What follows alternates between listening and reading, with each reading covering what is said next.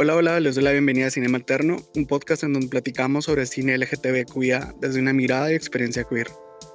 En cada episodio invitamos a una persona LGTBQIA quien escogerá la película de la semana. Nos contará sobre el impacto que esta película ha tenido en su proceso como persona diversa, platicaremos sobre la importancia de la representación LGTBQIA en el audiovisual y terminaremos escuchando cómo la persona invitada nos cuenta en 90 segundos la trama de una película que mejor represente su historia. Así como hay millones de personas de identidad diversa, existen millones de historias y experiencias distintas. Asegurémonos que todas sean contadas.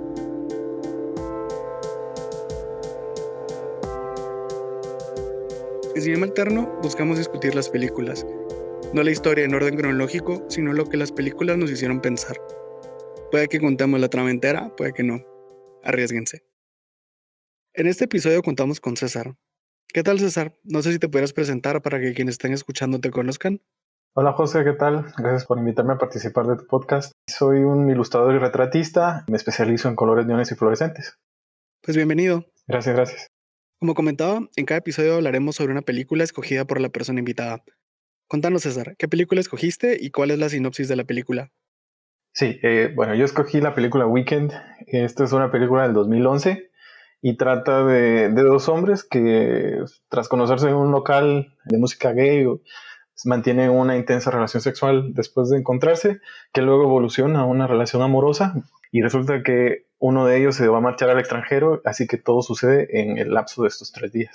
Bueno, esta película la encontré en 2012, literal buscando cosas que ver y creo que en algún artículo mencionaban el nombre de la película y, y pues así di con ella. ¿Tenías alguna expectativa antes de verla? No tenía expectativas al verla. Realmente, por lo menos de mi parte, trato de, no ver los trailers, de, tirarme al agua, ver la película y, ya pues al final decidir si me gustó o si no. Ah, sí, sí. Los trailers son una cosa por sí sola. A mí en lo personal, la verdad, me encantan. Me parece genial cómo pueden condensar una película entera en tan pocos minutos. Oh, totalmente. Pero, hablando de la película, cuando vemos por primera vez a Russell fuera de su apartamento, se le ve como una persona posiblemente muy social, pero en la reunión con sus amigos se nota distante, distraído, aburrido. Creo que la mayoría de las veces se llega a un punto siendo adultos en donde las amistades heterosexuales toman caminos, entre comillas, un poco más tradicionales que los caminos que tomamos como gente queer. No sé si esa ha sido tu experiencia con las amistades o grupos heterosis que tenés. Pues es que, es que esta parte es interesante. Me identifiqué mucho con el personaje de Russell porque si, no sé si ubicas que al principio, pues ella empieza con que está, se baña, eh, se pone la ropa nueva, pero antes de ponerse los zapatos, justo cuando se está a punto de poner los zapatos, tiene un par en la mano y yo lo tengo muy fijo en la mente porque yo tuve unos, unos muy similares. Y es como que duda entre ponerse esos u otros que tenía. En, en, mi opinión, por lo menos lo habría leído como esta, esta prenda quizás es como muy, muy llamativa como para usarla en, el contexto con estos amigos heterosis. O quizás es algo como que lo estoy reservando para usarlo después, por la naturaleza tan reservada que él tiene. Hay gente que por elección también se presenta, presenta versiones curadas de sí mismos y, creo que es muy interesante cómo esta parte eh, nos pintan este cuadro de Russell que, que cura mucho la forma en la que lo lee. Ah, qué interesante. No me había fijado en ese detalle. Pero regresando al grupo de amigos, creo que pasa como a mediados de los 20 cuando algunos se empiezan a casar, a tener hijos, pero muchas veces como personas queer no tenemos acceso a este tipo de futuros. A mí me entra la curiosidad que existe un camino tradicionalmente queer. Me refiero a un camino que se ha fomentado adentro de nuestra comunidad y que exista esa presión para seguir esos pasos. ¿Vos crees que eso existe? Yo creo que no existe y si existe es como muy, es como muy variable, digámosle. Por ejemplo, eh, si yo me pongo en el contexto de, de Russell, en el, en el, grupo de amigos heterosis que tengo, donde sí, o sea, después de los 27 eh, empiezan ya todos como que empezar a ver qué sucede, llegas a las juntas de amigos, todos tienen pareja, siempre el reflejo de esa, de esa primera escena y ya están como en, algunos quizás con hijos, como queers. Creo que depende de los círculos sociales en los que se mueva cada quien, porque al final eh, pues somos, somos seres sociales, ¿no? Y, las gentes o las personas con quienes nos reunamos van a, pues van a tener un cierto grado de influencia en cómo vemos las cosas y queriéndolo o no queriéndolo, pues va a suceder. Y puede que sea como que, qué tan, qué tan, digámosle, a qué tan en temprana edad o qué tanto tiempo tengamos de tener un círculo de amigos queer, eh, la forma en la que también nos vemos en, esa, en ese camino de vida adulta queer, ¿no? Pero Al menos en tu caso, ¿has sentido alguna vez alguna presión de ir un punto A a un punto B de parte de grupos LGTBQIA con los que te juntas? Creo que no. Creo que ha sido más eh, personal de, por ejemplo, querer estar eh, más informado, digamos, porque pues de alguna forma tal vez eso sí, sí esperarán algunos amigos que, estés como al, al, día, ¿no? No es que tengamos que educar a los demás, pero por ejemplo yo me, he puesto como meta de que, pues tengo que aprender a entender las, las cuestiones nuevas, ¿no? De, identidad, de género, de, el espectro, etcétera, porque pues de alguna forma también hay ciertas formas donde no puedes mantenerte como en tu visión estoica de qué significa ser queer. Pues quizás el siguiente paso sea eso, ¿no? Sí, sí, puede ser. Yo creo que es algo que también se refleja un poco en la película cuando vemos a los dos personajes principales. Ya hablamos de que Russell es muy reservado, sigue con sus amigos de la infancia, todos heterosis, pero Glenn es un poco lo opuesto. Glenn es hasta cierto punto la entrada de Russell al mundo queer. No el mundo del sexo, sino más queer como cultura, como estilo de vida. Russell vive dentro de un mundo heterosis, mientras que Glenn, por elección, no lo hace. Él intenta vivir lo más queer posible. Siento que llegar a este punto es un proceso que va muy de la mano a la autoaceptación como persona diversa, este proceso de asumirse como queer puede ser bastante largo. ¿Vos qué pensás personalmente de tomar una postura, alejarse de todo y toda la gente heterosis como la toma Glenn? Mm, seguramente todos conocemos a, no sé, a alguien que, tenga esta, esta, visión de Glenn, ¿no? Rodearse constantemente o quizás solamente con gente queer. Pero hablando de, de las entradas al mundo queer y de la gente que no se relaciona, no sé, o sea, por ejemplo, en mi experiencia, yo no tenía un círculo de amigos o un contacto con, el mundo queer hasta los 23, 25 años. Previo a ello, eh, no era como, como, como, lo que hablabas, ¿no? Y, y cabal, como, como vos mencionabas, o sea, no, el, entrar al, al, mundo queer no significa entrar solamente por el lado sexual, ¿no? Sino que también por el lado cultural, el estilo de vida y asumir nuestra identidad. Pero sí, es, creo que todos tenemos algún conocido que probablemente está como de uno de los dos lados de este espectro. Sí, y lo que me parece interesante es que el proceso de asumirse como una persona de identidad diversa puede ser bastante largo, como habíamos dicho. No hay pasos que seguir, la probabilidad de encontrar a otra persona que está en el mismo punto, que se puedan entender en el mismo nivel, es bastante baja. ¿Cuál crees que puede ser la dinámica en relaciones platónicas, románticas o sexuales cuando las dos personas no se encuentran en el mismo punto de, de construcción, por así decirlo, como ocurre con Glenn y con Russell. Sí, yo creo que es, es, bien complicado encontrar a alguien que se encuentre justo en el mismo punto en el que vos te encontrás de, de entender tu identidad o de entender en dónde estás. Va a haber siempre algún desfase. Creo que definitivamente la dinámica en las relaciones de este tipo va a empezar con cierto grado de fricción. Siempre va a tener que haber una disposición de ambas partes de, de aprender y de escuchar hay una escena en el, creo que es en el segundo día, en el que están sentados y Glenn empieza a contarle como que cuál sería su proyecto de arte y, y empieza a escuchar como muy atentamente qué es lo que sucede. Y, en este caso ves como hay una, digámosle como una diferencia en la medida en la que están dispuestos a aprender uno del otro en este punto de la película. Creo que es, esa dinámica va a ser siempre compleja, ¿no? No sé qué opinas vos. Sí, estoy de acuerdo. Creo que la mayoría de las veces cuando los puntos donde se encuentran son muy lejanos, puede ser muy complicado, porque al final esto dicta la manera en la que ves muchísimas cosas. O sea, cómo ves el amor, cómo ves la amistad, cómo ves las relaciones. Por ejemplo, hay una tendencia particularmente en la comunidad gay del poliamor. Esto no es algo que uno acepta de primeras. Creo que la persona tiene que llegar a cierto nivel de entendimiento sobre el concepto de una relación, sobre el concepto del amor, sobre el concepto de la fidelidad, para poder aceptar algo como esto. Creo que con ellos hay ciertos momentos donde sí vemos esta fricción, como vos decís, pero al menos de parte de Russell, sí se ve un poco esa intención de aprender y empaparse en las experiencias de Glenn, porque al final sí creo que él lo ve como una meta. Creo que no solo está interesado en él por quién es, sino por lo que puede ayudarlo a hacer. No sé si me explico. No, total, porque por ejemplo, quizás puede que alguien empiece una relación con, con alguien que es, digamos, emocionalmente más joven y, y tenés que entrar a esta conciencia o a este punto de estar consciente de que eh, quizás la otra persona todavía no está en el punto en, en el que vos puedes empezar a exigirle ciertas cosas, exigirle no en el sentido de dominar, sino de, de, entender la experiencia. O sea, quizás eh, recientemente salió del closet, quizás no ha explorado su sexualidad del todo, y exigirle o pedirle que tenga el mismo nivel de entendimiento, esa es una causa bien fuerte de fricción. Entonces, se sucede mucho, creo, cabal, en, el, en, el, en la comunidad gay en particular, porque nos damos como asumidos, ¿no?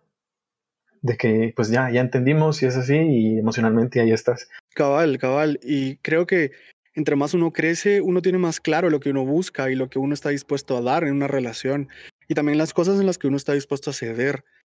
Y a veces el inconveniente en una relación queer puede ser que lo que uno necesita no es necesariamente lo que la otra persona esté dispuesta a dar o sea capaz de ofrecer. Con ellos, como habíamos hablado, se ve un poco este roce, pero mientras van hablando, pues porque al final pasan el fin de semana entero juntos, podemos ver estas similitudes que tienen. Por ejemplo, muchas de las conversaciones que tienen, más que todo al comienzo, porque obviamente cuando se conocieron esa misma noche tuvieron sexo, esas conversaciones giran alrededor del sexo, sus exparejas, quiénes eran, etc. Glenn tiene este proyecto en la grabadora donde entrevista a sus parejas sexuales, mientras que Russell registra todo encuentro sexual en un documento en la computadora. Eso es interesante más que todo porque ellos dos tienen personalidades tan distintas, pero en el tema del sexo son muy similares. Al final creo que es un reflejo de la sociedad en la que vivimos. La sociedad en general es hipersexualizada de por sí, pero siento que hasta cierto punto se pone más como el centro de la experiencia queer. ¿Vos crees que el sexo forma parte importante? No solo el sexo en sí, pero participar con una persona sexualmente activa creo que sí te da la entrada a muchos espacios y puntos de encuentro LGTBQIA. Definitivamente sí, o sea, el sexo trae otra capa, digamos, de, entender tu cuerpo, tu sexualidad, pero siento que no debería ser el, el, centro de, digamos, o sea, la cuestión emocional pues también existe, pero aquí sale un factor bien interesante y es que, por ejemplo, las conversaciones de ellos, a pesar de que uno es más sexualizado que el otro, eh, las conversaciones van a girar mucho hacia el principio. Y eso va de, por ejemplo, cuando conoces a alguien nuevo y según las circunstancias en las que lo hayas conocido, es probable que las conversaciones y de lo que discutan gire en esa primera esfera inicialmente, ¿verdad? Por ejemplo, el proyecto de la grabadora y la cuestión de que Russell registra en el documento de Word sus experiencias, a su manera son, son como las formas de hacer catarsis de todo esto que les está pasando en esa experiencia manifestado de formas muy diferentes, más o menos como lo que hablábamos en el anterior. El punto en el que se encuentra cada uno, donde Glenn, por ejemplo, está más dispuesto a ser muy público en cuanto a sus experiencias y de cierta forma hipersexualizarse, y Russell que lo registra en una forma más íntima, donde lo utiliza más como para conocerse. No sé si, no sé si tiene sentido. Sí, sí, hace sentido. Y también, pues, cuando hablo que te da cierta entrada a los espacios queer, me refiero que en la mayoría de eventos en donde uno puede conocer a muchas personas, hasta cierto punto se fomenta el encontrar una pareja en lugar de formar una comunidad y socializar. Y a pesar de que uno no vaya con esa intención, se imposibilita un poco y cierra mucho estos espacios a gente que no quiere este tipo de interacción. O sea, gente que eso no es lo que está buscando. Estoy de acuerdo. Por ejemplo, la, la experiencia de ir a un, a un, a un club gay, por ejemplo, por el simple hecho que querrás pasar un buen tiempo con tus amigos, y solo disfrutar la música y quizás no, no necesariamente conectar con alguien, pero pues vas a estar rodeado de algunas personas que quizás sí esperen eso y entonces, como dijiste muy bien, varios de esos puntos de encuentro queer donde tenemos la posibilidad de expandir nuestras amistades están muy permeadas de eso y, y es complicado navegar esas aguas, ¿no? Sí, completamente. Más cuando lo que se busca no es necesariamente eso en particular. Exacto. Pero rezando a Glenn y a Russell, es lógico que las primeras conversaciones giren alrededor de esto, porque al final del día por eso se conocieron. Pero también algo interesante que ver es lo que platican el resto de los días. Esta película se desarrolla en el transcurso de tres días, pero para el segundo, Glenn y Rosalie están hablando de temas muy personales como el rechazo que sufrió Glenn cuando lo sacaron del closet en su adolescencia y la niñez de Rosalie en hogares del Estado por ser huérfano. Yo creo que cuando dos personas queer se están conociendo, las conversaciones suelen ir a un ritmo un poquito más acelerado, tocando temas muy personales y traumáticos en las primeras interacciones.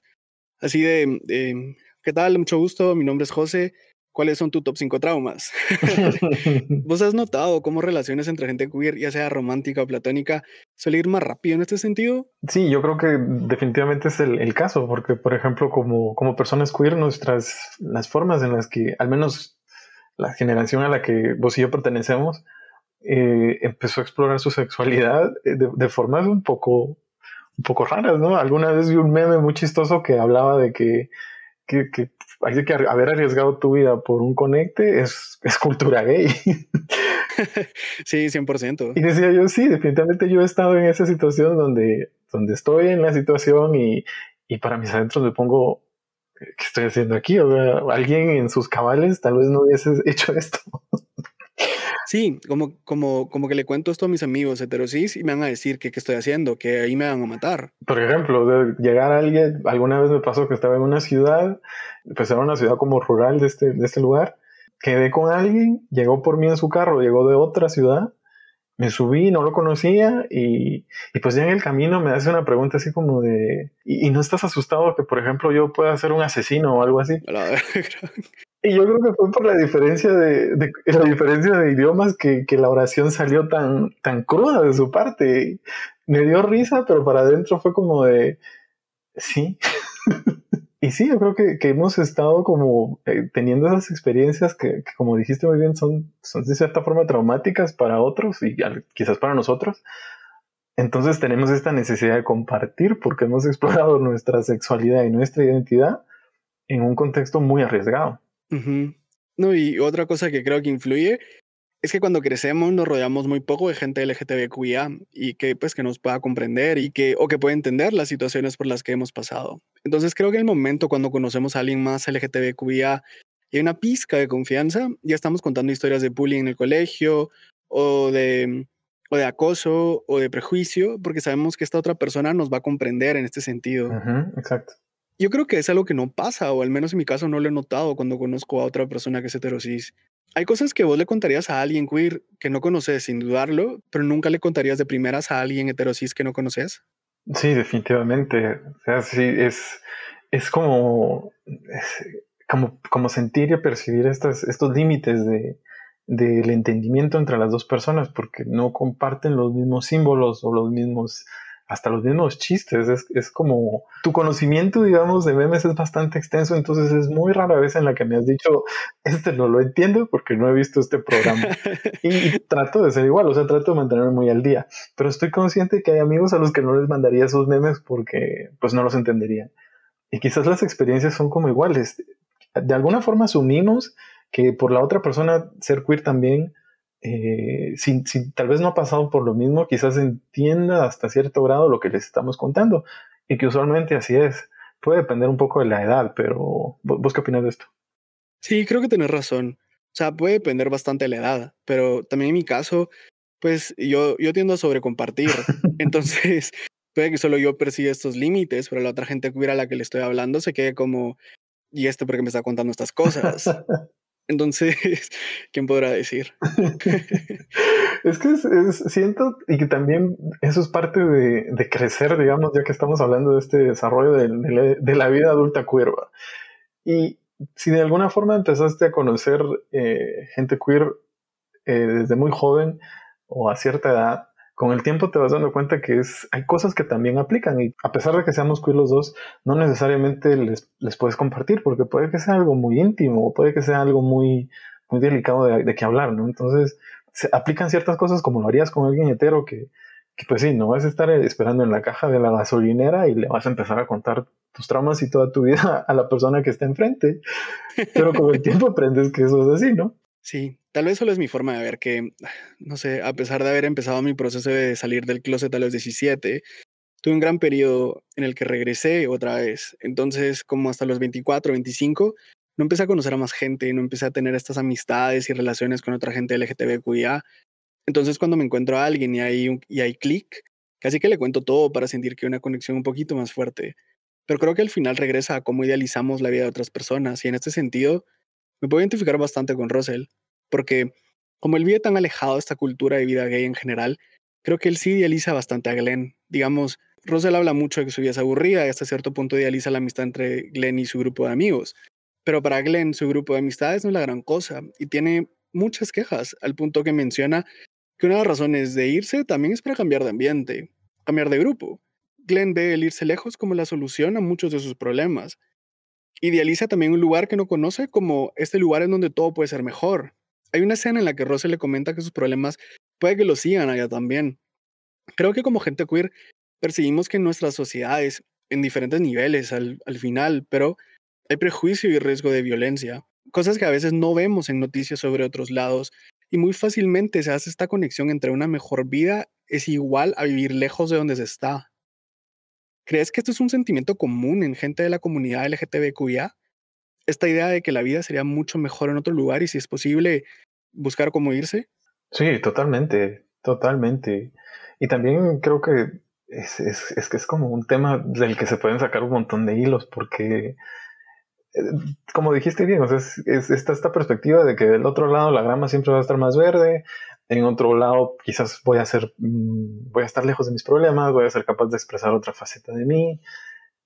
Pero lo que dice Russell es, al grano, o sea, allá también, a donde sea que decida decirte, quizás también te van a perseguir los problemas o quizás van a volverse a manifestar porque al final también vos sos el mismo y tus conductas van con vos. Quizás el contexto cambia y no van a ser de las mismas maneras, pero creo que, es, fácil ver, cómo siempre fuera va a ser mejor. Yo no sé si vos viste este artículo que se, viralizó hace poco de estas dos chavas en, Bali, que con todo esto de pandemia y de, los viajes, salió un video de una chava que, decía, eh, estamos viviendo en Bali desde hace seis meses y es súper eh, es super gay friendly y aquí la gente es linda y que nos tratan súper bien y que veníamos por un mes y aquí están los pasos. Y resulta que se enteraron las autoridades migratorias, la, pues llegaron por ellas, las arrestaron y las deportaron. Lo Pero paralelo a esto surgió un hilo de respuestas de parte de personas de la comunidad LGBT en, en Bali, donde le, dicen, esa no es la realidad de nuestro país. La gente aquí tiene miedo de, de expresar su identidad, nos arrestan, nos golpean, nos niegan servicios y caes en la cuestión del privilegio. Entonces, eh, creo que es muy, es como muy fácil a veces uno hablar desde su privilegio de que tenemos esa opción, ¿no? De, ir a otros lados, donde renunciamos a todo y nos vamos.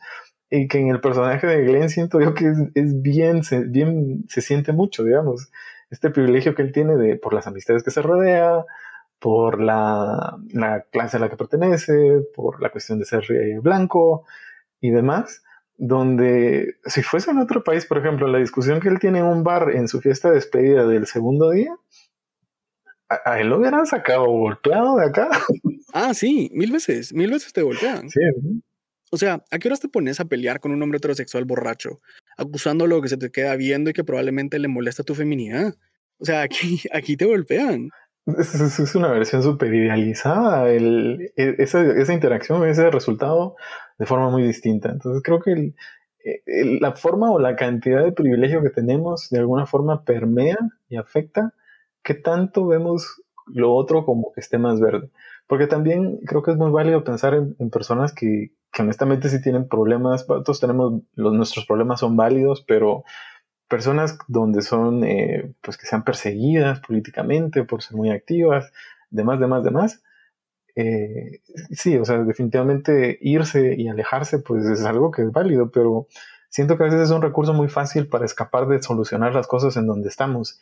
Y Glenn sufre mucho de eso. Creo que para, para no resolver y no atacar los conflictos que él tiene, como por ejemplo la forma en la que ve las relaciones, mejor prefiere alejarse.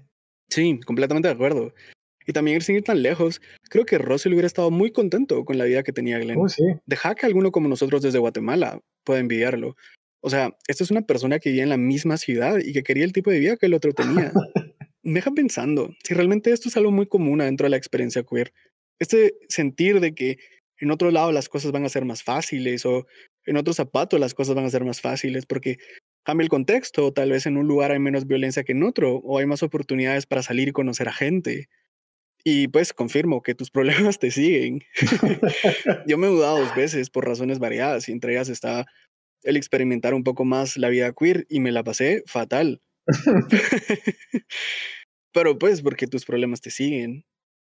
Y la solución no es solo moverte del lugar y creer que vas a tener una nueva vida y ya está. Es que es un escape. Sí, totalmente un escape. Pero lo curioso es entonces cómo esta forma de ver las cosas, de la grama es más verde del otro lado, influye en las relaciones que empezamos a formar, ya sean relaciones platónicas, amorosas o sexuales. Al final, ellos dos empiezan a conocer y mientras para Russell era algo que pudiera continuar, Glenn tenía muy claro que no podía seguir porque él se iba pasado mañana. Él en esta ocasión no decidió poner freno y creo que tal vez mucha gente sí lo haría, pero no sé vos qué pensás de cómo esta idea puede influir en cómo comenzamos y cómo mantenemos las relaciones que estamos formando. Es como verlo en, en esta como la, la, metáfora de los erizos, por ejemplo, de eh, creo que Schopenhauer el que la hizo, donde, donde habla del, del, daño que sabemos que tenemos que recibir si queremos hacer relaciones duraderas. Y la, la metáfora, la has escuchado de esta, ¿verdad?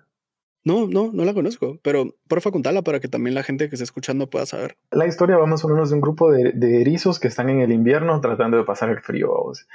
Pero eh, obviamente saben que para no morirse tienen que acercarse y están conscientes de que si lo hacen se van a lastimar porque su naturaleza es, es así, es intrínseca. Ellos no pueden cambiar que están rodeados de espinas, pero que tienen que estar cerca si quieren generar calor. Entonces a los erizos se les presenta esta, esta como selección, ¿no? esa lección. Me acerco a los demás sabiendo que nos vamos a hacer daño para no morir de frío o me mantengo alejado de ellos sin recibir nada de daño y estoy íntegro, pero me muero. Y más o menos habla de cómo entendemos esta cuestión de la, las relaciones que armamos con las personas, porque si aceptamos esta, esta como cuestión intrínseca de que una relación con sustancia y sólida viene con un daño inherente, pero si, si nosotros tratamos de rechazar eso, armamos relaciones vacías. Entonces creo que cuando empieza esta, esta última parte que es como, creo que por eso es que me identifico mucho con esta película, donde eh, más o menos creo que es como por el segundo día, donde Glenn le, le, dice, mira, o sea, pues venir a esta fiesta, aquí voy a estar, pero te tengo que ser sincero, yo el domingo me voy. Es como que al final se arrepiente de no haberlo dicho, regresa y lo dice porque como vos dijiste muy bien, eh, no frenó los, los avances del otro, y más o menos tira este tema ahí para ver cómo reacciona el otro y el otro sigue sacando este tema, ¿no? El tema de que no, pues porque las parejas, porque ves así la cuestión. Pues creo que está esta dinámica así como, como, como fuerte, donde definitivamente ha influido la forma en la que Glenn se aleja de, sus problemas, armando relaciones vacías como estas grabaciones, este proyecto de sus grabaciones, que, son encuentros pues, pues de una noche y de allá, ¿va? Sí, tienes razón y, y qué, qué profunda tu metáfora. No la había escuchado. La verdad está súper interesante y hace muchísimo sentido. Pero es curioso porque viendo el personaje de Glenn, yo hubiera pensado que él hubiera puesto un poco más de distancia. Entonces, me da la impresión que tal vez él se acostumbró a esta distancia, como vos decís, y esto lo vio como una última oportunidad de tal vez tener una relación un poco más em, cercana, sin el riesgo de que le puedan hacer daño, como había pasado con sus relaciones anteriores, porque igual se iba a ir en unos días. Pero hablando un poco del final de la película, como dice la sinopsis, Glenn se va a ir y al final se termina yendo, pero ellos se encuentran en la estación de tren para despedirse. Quiero saber tu opinión. Conociendo a estos dos personajes, ¿vos crees que si Glenn se hubiera quedado, esa relación hubiera durado? Buena, excelente pregunta. De hecho, eh, quisiera decirte que sí, pero es que evidentemente no. O sea, tres días no bastan para conocer a alguien. no, no lo bastan. Y, y, hay como varias películas que ya nos han hecho este, este, que tienen poco tiempo, se van a conocer y se despiden en la pista o en el puerto, como eh, Call Me By Your Name, o esta película chilena de los fuertes.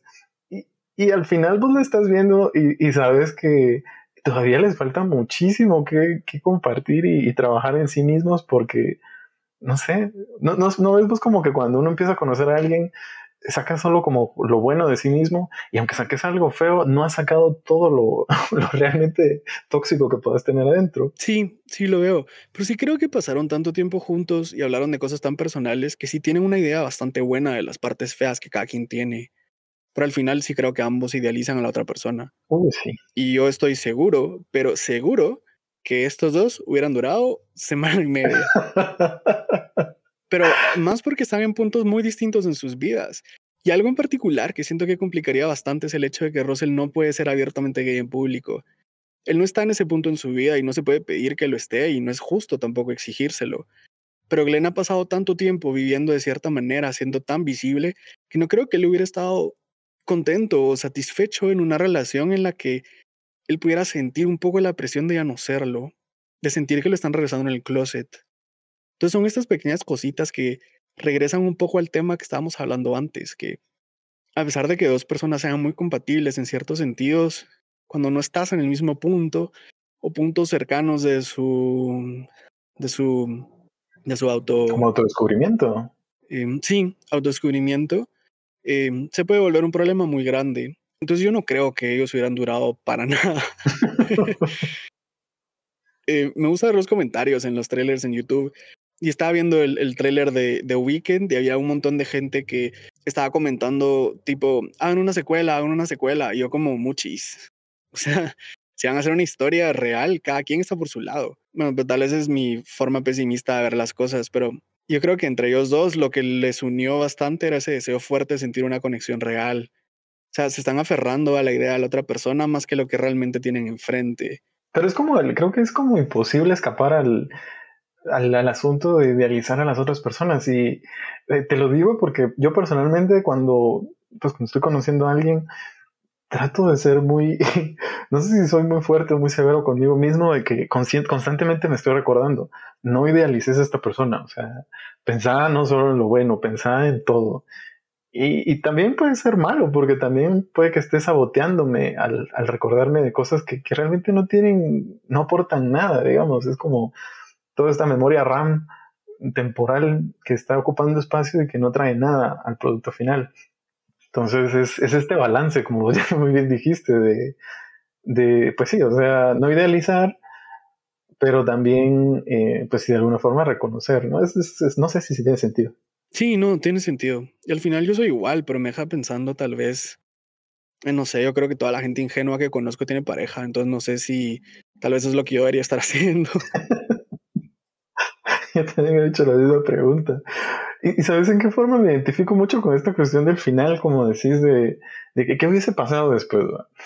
Eh, a mí también me pasó, también me, me mudé un par de veces eh, por cuestiones de estudio o demás. Y en un par de ocasiones me encontré en la misma situación donde conoces a alguien, donde, donde lees que hay como buena dinámica, estás dispuesto a, a ceder ciertas cosas en la medida que el otro también pues aprenda de, esta como diferencia que exista. Bueno, pues en mi experiencia, eh, desde el punto de partida, digamos, donde se separan las historias, entra una situación de qué tan dispuestos están realmente los dos a, rescatar ese, ese, como que, esa semilla que, empezó a germinar donde se dio algo.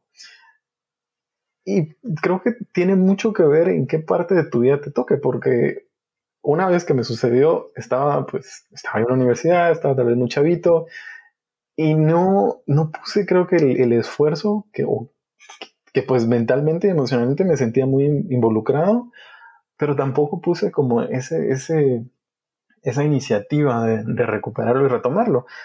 Y caemos en el juego de, de, quizás si la personalidad es como, como la mía, de no, de darlo como por sentado. Y pues las personas necesitamos eh, cercanía, ¿no? Entonces, en esta situación que sucedió, pues evidentemente la otra persona tuvo la necesidad de seguir con su vida y así lo hizo y, es feliz y entonces estás vos desde fuera viendo que, que va de eso, ¿no? O sea, y, y empezás a pensar, ¿regreso? ¿Vale la pena rescatar esto? Como dijiste vos muy bien, eh, la, la, diferencia que existe, si ya nos conocimos los traumas, eh, vamos a durar una semana Sí, no, y en eso sí me veo también en esta película, porque una de las veces que vivía afuera, salí con alguien como por cuatro o cinco meses, la relación más tóxica que he tenido en mi vida, pero creo que es una de las relaciones que más me ha costado olvidar. Y creo que hasta cierto punto todavía no lo he olvidado, porque quedaron muchas cosas sin decirse y muchas cosas sin pasar. Entonces, creo que es normal que siempre veamos como las posibilidades como algo positivo y no lo que realmente son porque digamos a la hora que yo regrese allá o vos regreses donde está este otro chavo, seguramente las cosas serían muy distintas ahora. Y fíjate que amarrándolo como, pues ya que estamos en, este viaje de, no vamos a definir aquí la vida queer adulta, pero creo que estamos aprendiendo a reconocer lo que nos está pasando y qué es lo que sucede. Creo que en parte de mi vida adulta ahorita está sucediendo la cuestión de, que algunos exes míos se están casando. Y, y, esa cuestión me hace confrontar qué tanto de cierre logramos tener los dos en esas relaciones. De alguna forma me hace ver a mí mismo también en qué, en qué punto estoy de, mi vida emocional y cómo abordo diferentes las relaciones en esta parte. Pero también al volver a ver esta película, así como te pasó a vos, creo que tampoco ya somos, no somos los mismos que éramos en 2012 y con la experiencia o este equipaje emocional que tenemos, creo que también estamos atentos a cosas que en aquel entonces no estábamos y, la experiencia de verla tal vez por eso fue un poco distinta, ¿no? Sí, no, y esperemos que el cambio haya, haya sido positivo y no que hayamos empeorado. pero, pero para terminar, en Cinema Alterno buscamos resaltar historias queer en el cine y en nuestra comunidad. La representación queer es escasa y muchas veces repetitiva. En nuestro último segmento queremos crear un espacio para proponer tramas que todavía no han sido contadas en el cine. César tendrá 90 segundos para contarnos la trama de una película en la que se vería más reflejado. ¿Cuál es esa historia, César? Pues fíjate que yo creo que con vos ya hemos tocado este tema. Eh, hay, alguna historia donde tal vez me gustaría verme reflejado, pero también hay otra historia en la que, me gustaría ver representada. Quizás en la que me gustaría verme reflejado sería alguna, alguna historia como la de Russell, digamos, pero en el contexto, en un contexto más hispano, digamos, donde sea un personaje que no sea hipersexualizado y, que pues aprenda a descubrir su identidad, eh, sí, definitivamente a través del trauma, pero que no necesariamente eh, gire todo en torno al sexo, ¿no? Que, logre explorar el resto de, las facetas de su identidad y que, pues se enamore de ella. Eso creo que me, representaría o me sentiría muy, muy identificado. Pero hay una que, creo que es como muy, sería muy interesante de ver y que la he tenido siempre pensando, que es la, experiencia, la experiencia queer indígena donde me recuerdo yo que cuando estaba chavito, quizás alguna vez eh, mi mamá me envió por las tortillas y estaban las señoras torteando y uno de los hermanos de la señora de la tortillería era evidentemente así como diferente a ellas, era, era afeminado, eh, estaba muy seguro en sí mismo por cómo se conducía, era muy chistoso, que, pues él, él, era un personaje, era en verlo, y yo en mi niñez lo vi y veía yo como entre ellos le decían, le decían ella y se referían, se referían, se referían a ella en, femenino en aquellos años. Era como muy, muy diferente para mí verlo. Entonces creo que es, es, una parte de la identidad donde no estoy tan familiarizado, no sé si, si vos, pero que seguramente hay historias súper interesantes que, de las que podemos aprender definitivamente. Sí, sería interesante ver algo desde ese enfoque. Yo creo que sé dónde podemos encontrar algo, pero si alguien que esté escuchando conoce una película o un documental que hable sobre este tema, por favor compártanoslo para que César y yo podamos educarnos un poquito más. Sí, envíalo, envíalo. Pero bueno, gracias por acompañarnos, César. ¿Alguna red que quisieras compartir para que otras personas te puedan seguir? Eh, sí, puede ser, eh, pues puede ser Instagram. Estoy como Arias, Arias, Arias. Y pues cualquier cosa ahí estamos en contacto. Espero regreses en otra ocasión y cualquier persona que le interese participar en próximos episodios, no duden en buscarnos en cinema.alterno en Instagram. Esto fue Cinema Alterno, nos vemos en el próximo episodio.